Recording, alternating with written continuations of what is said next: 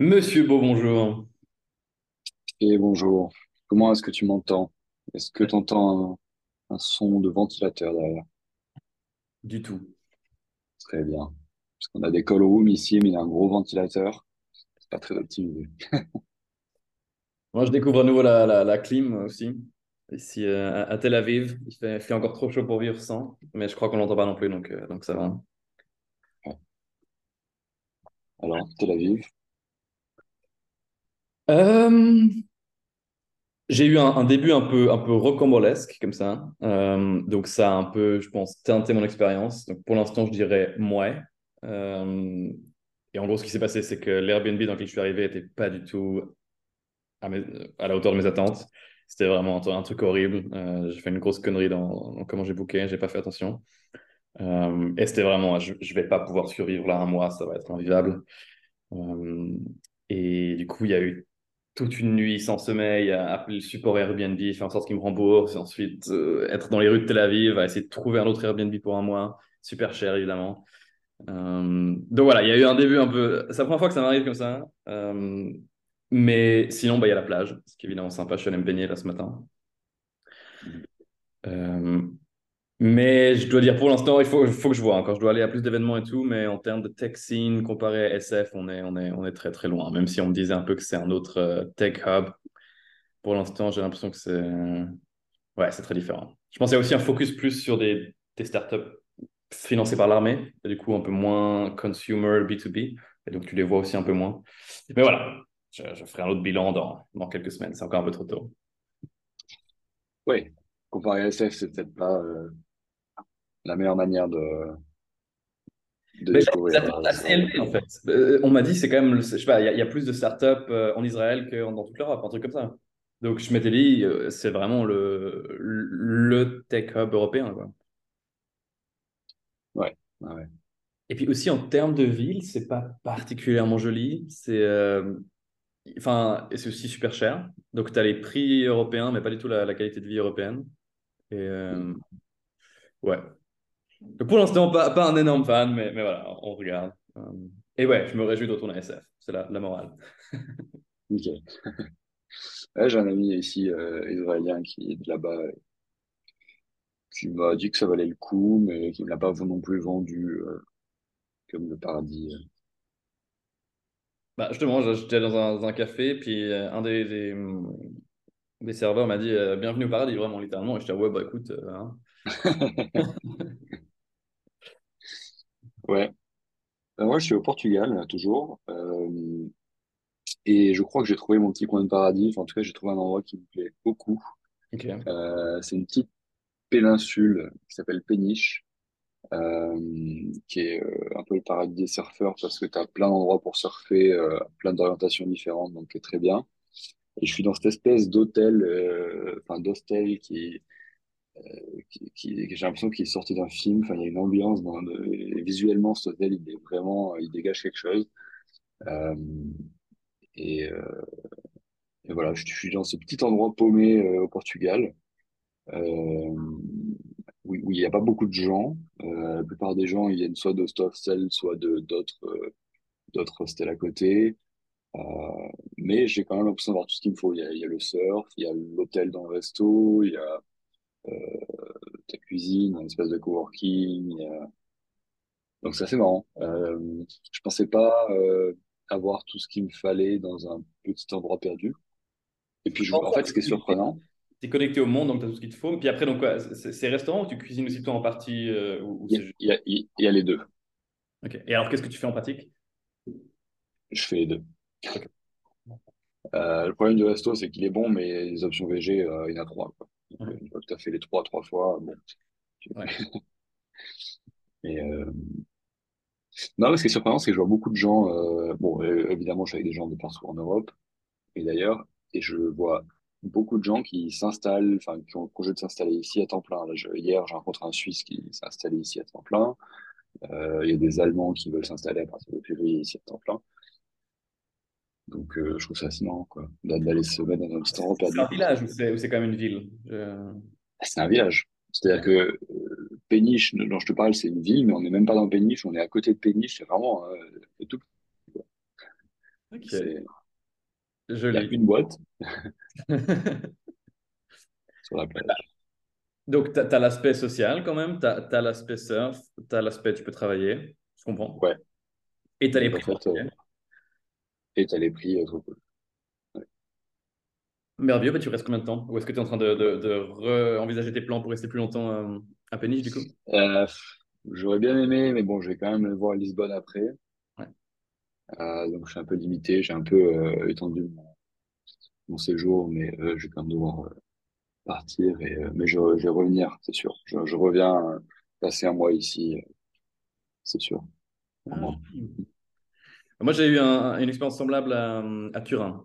J'étais à Turin le mois passé. Ouais. Euh, et aussi, gros coup de foudre pour cette ville à nouveau. Enfin, j'étais déjà venu, mais, mais j'y suis retourné. Moi, j'ai moins besoin du surf. euh, mais voilà, il y a une rivière, donc j'ai quand même l'aspect euh, aquatique. Et, et ouais, et là, quand je suis arrivé à Tel Aviv et que j'avais un peu ma, ma- ma période de crise, comme ça, le- le- mon premier instinct, c'était je retourne à Turin. C'est ma maison, c'est là reste. Euh, Mais cool, je pense que c'est le, le but de ces, ces voyages, c'est de, de trouver ces endroits où on serait prêt à s'installer. Ouais. Et, euh, parce que c'est une option. C'est pas du tout. euh. Et puis tu verras, au bout de quelques mois, ça devient fatigant de juste tout le temps voyager. comme ça. Il y a un moment, on a envie de Ouais, ouais, poser. non, c'est sûr. Très bien. Donc voilà, je, je continue d'adorer le Portugal euh, pour l'instant. Et puis la langue, tu essayes d'apprendre ou tu fais même pas semblant. euh, non, Bah, la langue, j'essaye, mais là, en l'occurrence, je la parle jamais, vu que c'est que des internationaux. Donc, euh, ici, spécifiquement, c'est un peu dur, mais j'essaye. Et puis alors, surf, je- faisons une micro-interlude parce que là, ils surfent aussi énormément. Et je vois tout le temps ces gens où du coup, tu as quelqu'un qui va surfer sur la vague et tu as tous les autres dans l'eau. Et euh, enfin, à, à 100%, à un moment, le surfeur va rentrer dans, dans quelqu'un. Genre, statistiquement, ça doit arriver et ça doit être extrêmement douloureux, voire mortel. Euh, en pratique, comment on évite ça? Enfin, juste pour ça, j'ai l'impression que le surf, c'est, ça vaut pas du tout le coup, c'est juste beaucoup trop dangereux. À moins d'être seul sur ta, sur ta plage. Quoi. Les autres gens dans l'eau, c'est des autres surfeurs ou c'est des baigneurs? Non, non, les surfeurs. Ouais. Euh, bah, t'as pas mal de règles à suivre quand tu fais du surf. Euh, donc, en général, quand il y a des grosses vagues, euh, t'espères qu'il y a des gens qui connaissent les règles et qui savent se débrouiller. Euh, en général, quand t'es débutant et que t'arrives pas trop à contrôler ta planche, tu vas pas dans ce genre d'endroit. Mais oui, c'est un sport qui est assez dangereux. Régulièrement, t'entends des histoires. euh, je pense que statistiquement, tout le monde vit un truc dangereux. euh, un, surfeur qui surfe dans sa vie, je pense qu'il fait au moins un truc dangereux. Que ce soit lui avec lui ou avec d'autres gens. Enfin, il y a tellement de manières. Tu peux te prendre ta planche et t'assommer. Tu peux euh, Ouais. prendre un aileron. euh, enfin, bon, il y a pas de choses qui peuvent arriver. Après, euh, éviter les gens. Enfin, voilà, si les autres surfeurs, ils connaissent un petit peu les règles de l'essence et tout ça, et que surtout le surfeur qui prend la vague, normalement, il arrive à contrôler sa planche et il peut éviter les gens, il y a moins d'accidents comme ça, quoi. Ouais. Il faut vraiment faire confiance surfeur. Ok, très bien. Ouais. Alors, en voyant ça, je me suis dit encore plus, genre, mon Dieu, je ferai jamais ça. C'est vraiment euh, euh, not worth it. Mais, mais magnifique que tu. en tout cas, il y a plein de gens qui- ont l'air d'adorer ça, donc c'est très bien. Ouais, bah, le, le gars de Tel Aviv que j'ai rencontré ici, il surfe très bien. Il a appris à surfer à Tel Aviv, donc euh, ouais, je crois qu'il y a aussi du surf. Bon, alors, quel est le sujet du jour? On doit finir notre discussion de la dernière fois sur euh, co-founder versus euh, solo founder. Donner notre avis et notre expérience. Euh, et qu'est-ce qu'on peut recommander à d'autres gens? Comment tu vas aborder le sujet?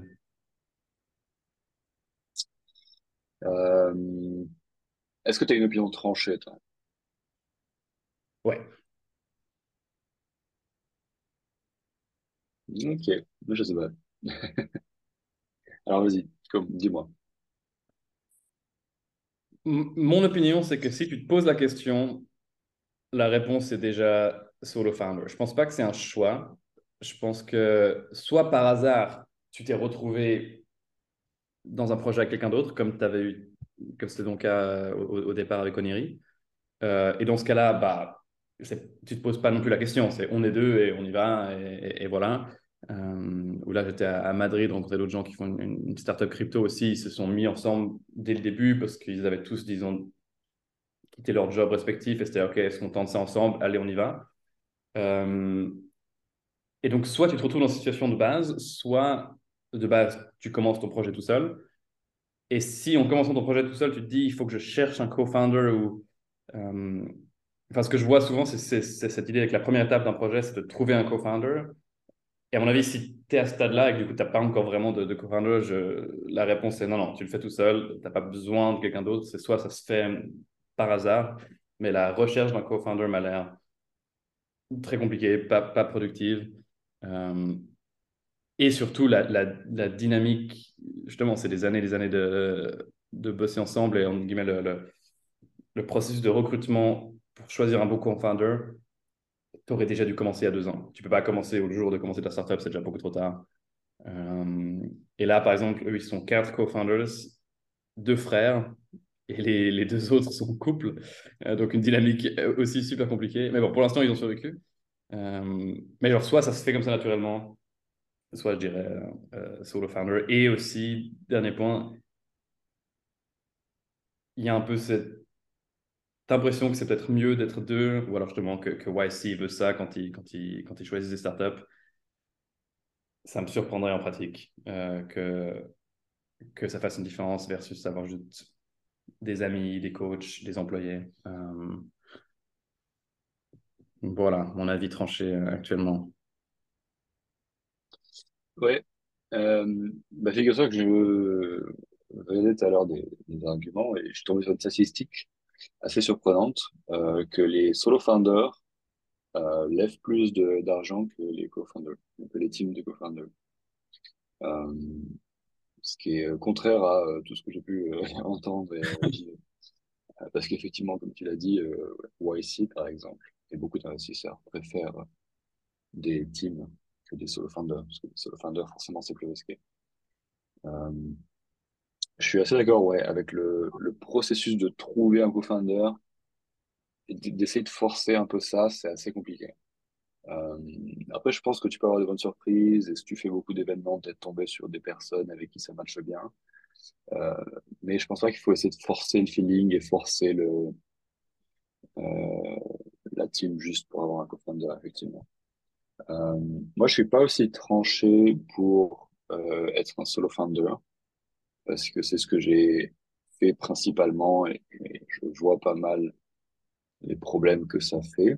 Je vois aussi les les avantages. Clairement, c'est super simple euh, à gérer. Enfin, c'est beaucoup de liberté, donc euh, je, je vais pas dire qu'il faut pas du tout le faire. Euh, mais moi, par exemple, ayant fait une startup en étant principalement solo founder, je pense que je ne referai plus jamais une startup en étant solo founder. Pour l'instant, c'est mon, c'est mon opinion. Euh, parce Attends, que. Ouais, ouais, ouais, ouais, ouais. Y venir, ok. Euh, parce que, bon, voilà, il y, a les arguments, disons, de base. Euh, quand tu es solo founder, tu as énormément de liberté. Tu, quand tu fais les choix tout seul, tu es tranquille. Quand c'est co-founder, les choix, les décisions peuvent être plus difficiles, euh, il y a des conflits, mais tu peux diviser la charge mentale et les tâches. Et c'est moi, c'est surtout ça qui, euh, que je trouve difficile en étant solo founder. Alors, il y a des manières de, contourner ça, je vais y venir, mais euh, quand c'est solo founder, tu dois un peu tout gérer, tu as une charge mentale de plein de trucs différents, et, euh, c'est assez épuisant, en fait. Par exemple, le matin, tu es en train de gérer la relation avec l'investisseur, euh, les relations publiques et tout. Puis d'un coup, tu dois te plonger dans le serveur et puis aller aider, je sais pas qui, à faire du marketing et tout ça. Enfin, euh, c'est voilà, c'est faut, faut être bien, euh, bien ses chaussures et bien organisé. Euh, et en fait, il y a une solution à ça, c'est de s'entourer euh, de, euh, je sais pas comment t'appelles ça, mais des gens qui ne sont pas des co-founders, mais qui sont des personnes clés dans, dans la boîte. Donc, en fait, toutes les personnes pourraient un C dans leur nom euh, chef marketing, chef technique et tout ça. Et quand tu as ces personnes-là, euh, en fait, ces problèmes n'existent plus. Euh, enfin, je pense que d'un coup, ça devient beaucoup plus simple que d'être co-founder. Moi, dans mon cas, je, suis un solo founder qui, en plus, n'a pas vraiment ces, ces personnes autour de moi à qui je peux déléguer euh, tout. Donc, euh, effectivement, euh, c'est beaucoup de charge mentale. Quoi. Et ça, en soi, ce serait un, sujet dans lequel j'aimerais bien euh, c'est cette idée de, de, work hard. Euh, que, que j'entends tout le temps, un peu de dire, euh, typiquement des, gens SF, euh, que voilà, pour réussir, il faut travailler super dur.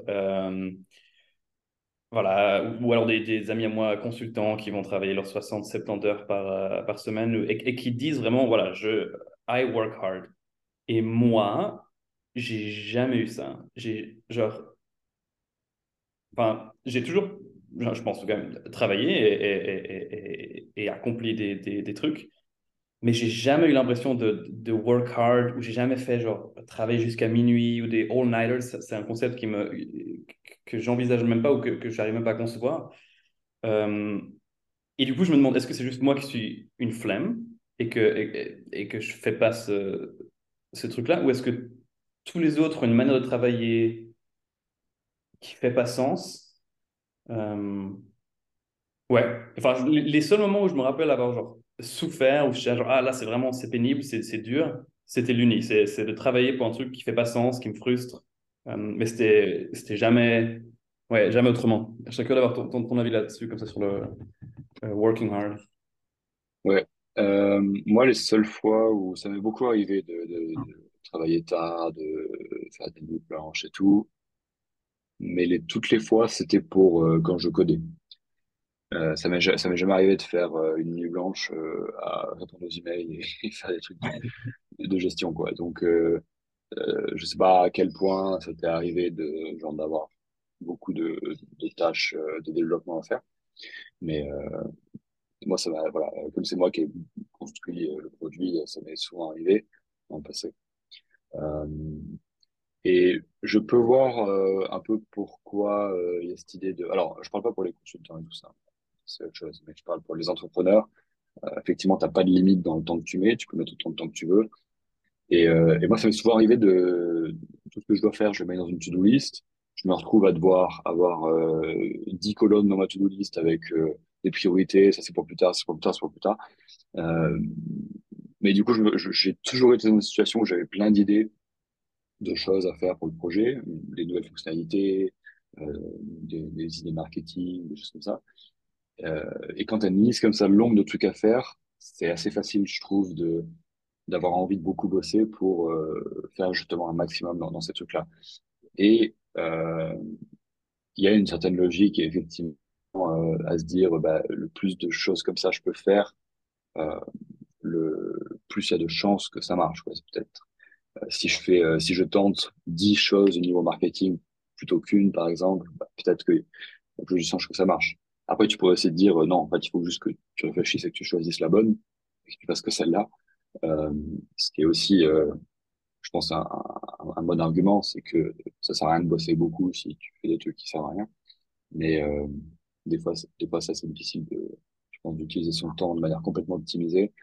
Donc, je pense effectivement qu'il y a quand même une logique, enfin, bosser dur, euh, ça, ça peut euh, être une bonne route vers le succès. Après, moi, c'est vrai que étant dans une phase un peu plus tardive du projet, où la plupart du, du produit est construit et je suis entré dans une dynamique. C'est vrai que ça, ça, ça m'est pas arrivé récemment de faire des nuits blanches, de, de bosser et tout ça, et je suis plus dans une dynamique où euh, je fais attention à ma vie à côté, euh, de pas euh, négliger d'autres choses, mais je pense qu'au début du projet, c'est assez facile de, de et je pense que c'est bien de, de, de s'y mettre à fond, euh, de passer pas mal de temps dessus.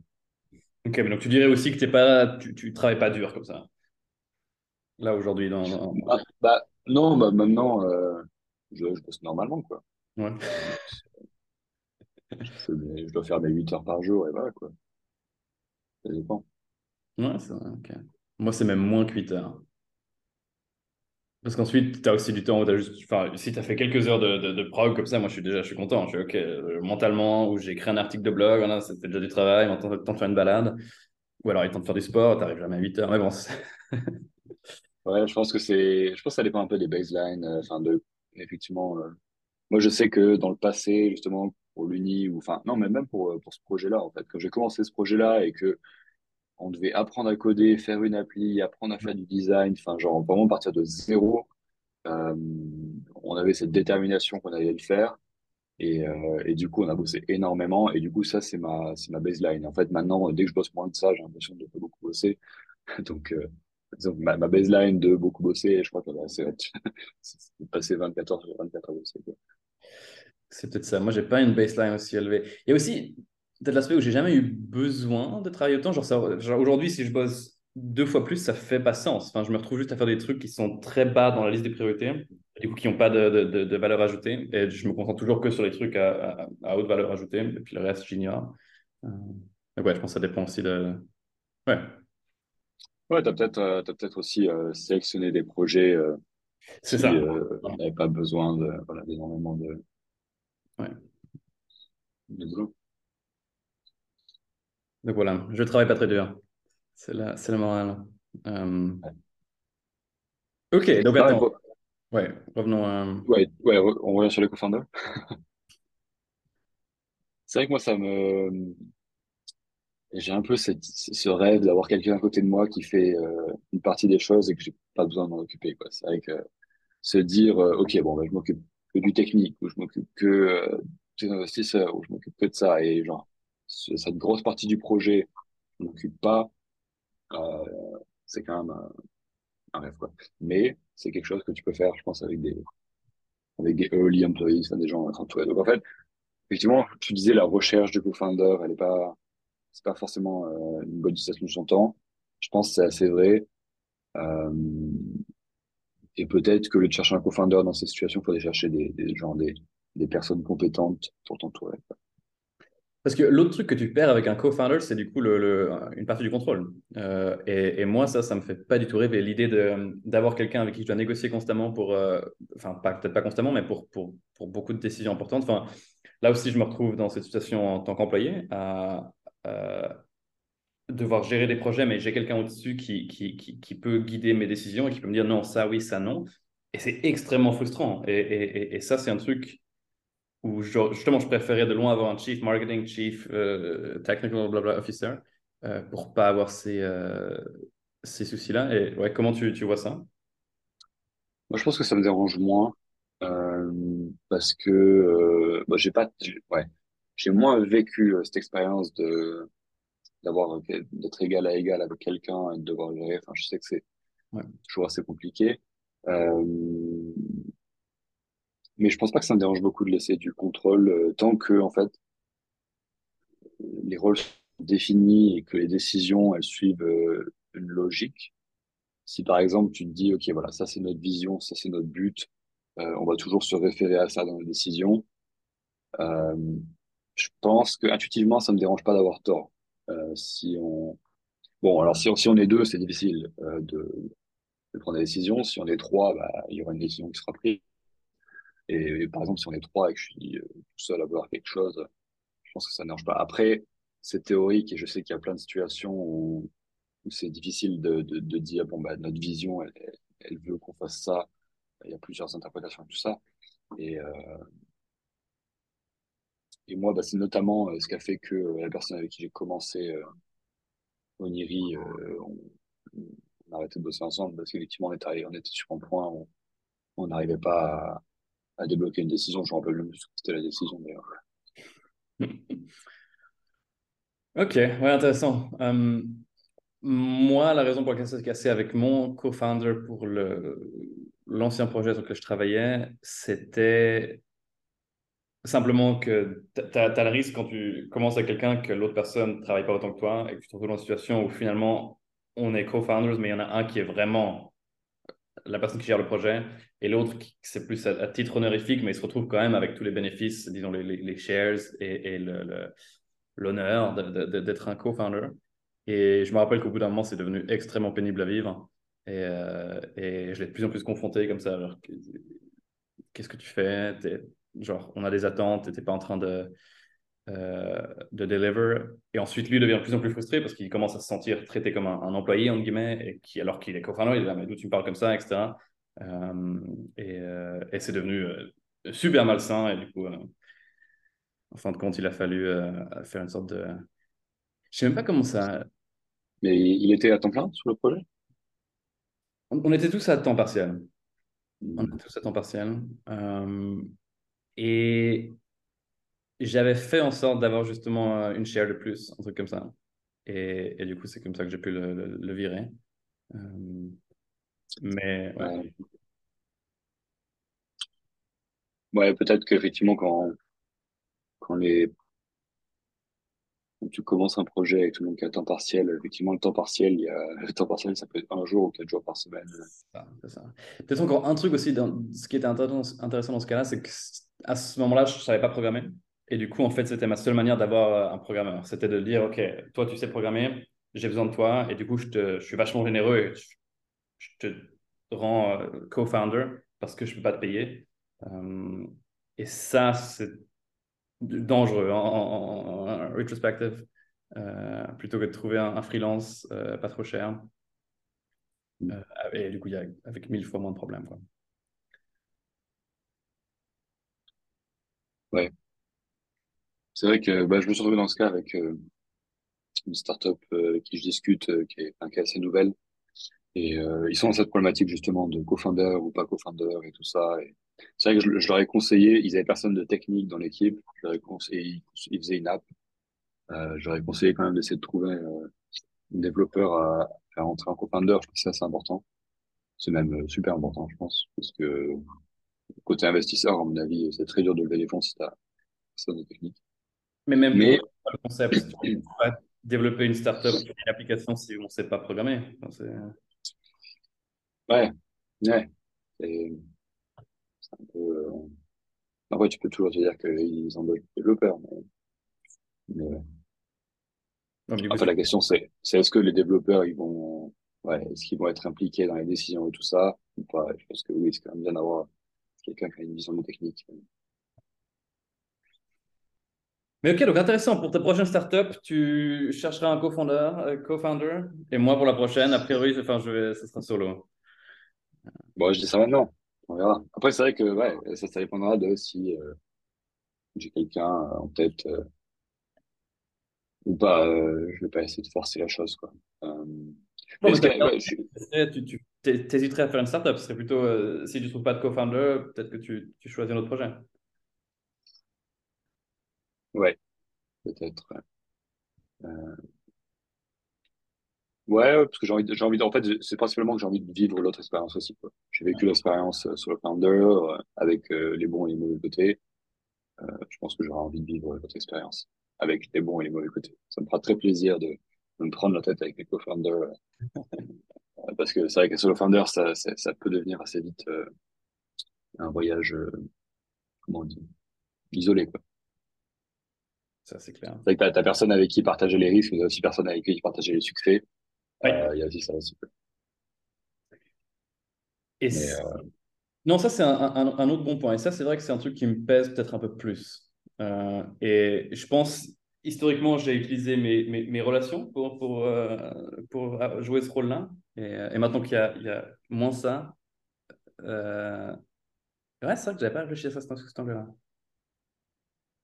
Ouais, non, un bon point. Bien, alors on a donné les, les, les, les deux, les deux côtés euh, à notre audience de désormais, je crois qu'on a 36 auditeurs hein, euh, mmh. en total, hein, en total, sur tous les podcasts. Euh, à, voir ce qu'ils en pensent. ouais, un mot de la fin sur ce sujet? Bon, comme tout, je pense pas qu'il y ait une, une réponse définitive. Hein. Effectivement, c'est plein de choses à prendre en compte. et je pense que ce qui est important, c'est de se dire qu'est-ce que qu'est-ce qu'on a envie de vivre, est-ce qu'on a envie de vivre de la liberté et, euh, et garder le contrôle et, et avoir cette, ce chemin où tu peux, tu peux tout faire. Ou est-ce que tu es plus, tu as besoin d'avoir ces gens qui te challenge à côté de toi et tout? Je pense que c'est important de prendre son, son propre, son propre, sa propre intuition en compte. Quoi. Ouais. Et de pas chercher un co juste parce qu'on nous dit qu'il le faut. Ouais. De manière générale, suivre son intuition, c'est c'est une bonne stratégie de, de vie. Très bien. Bah, faites ce que vous voulez, euh, chers auditeurs. Hein. Euh, on, on, verra. Très bien.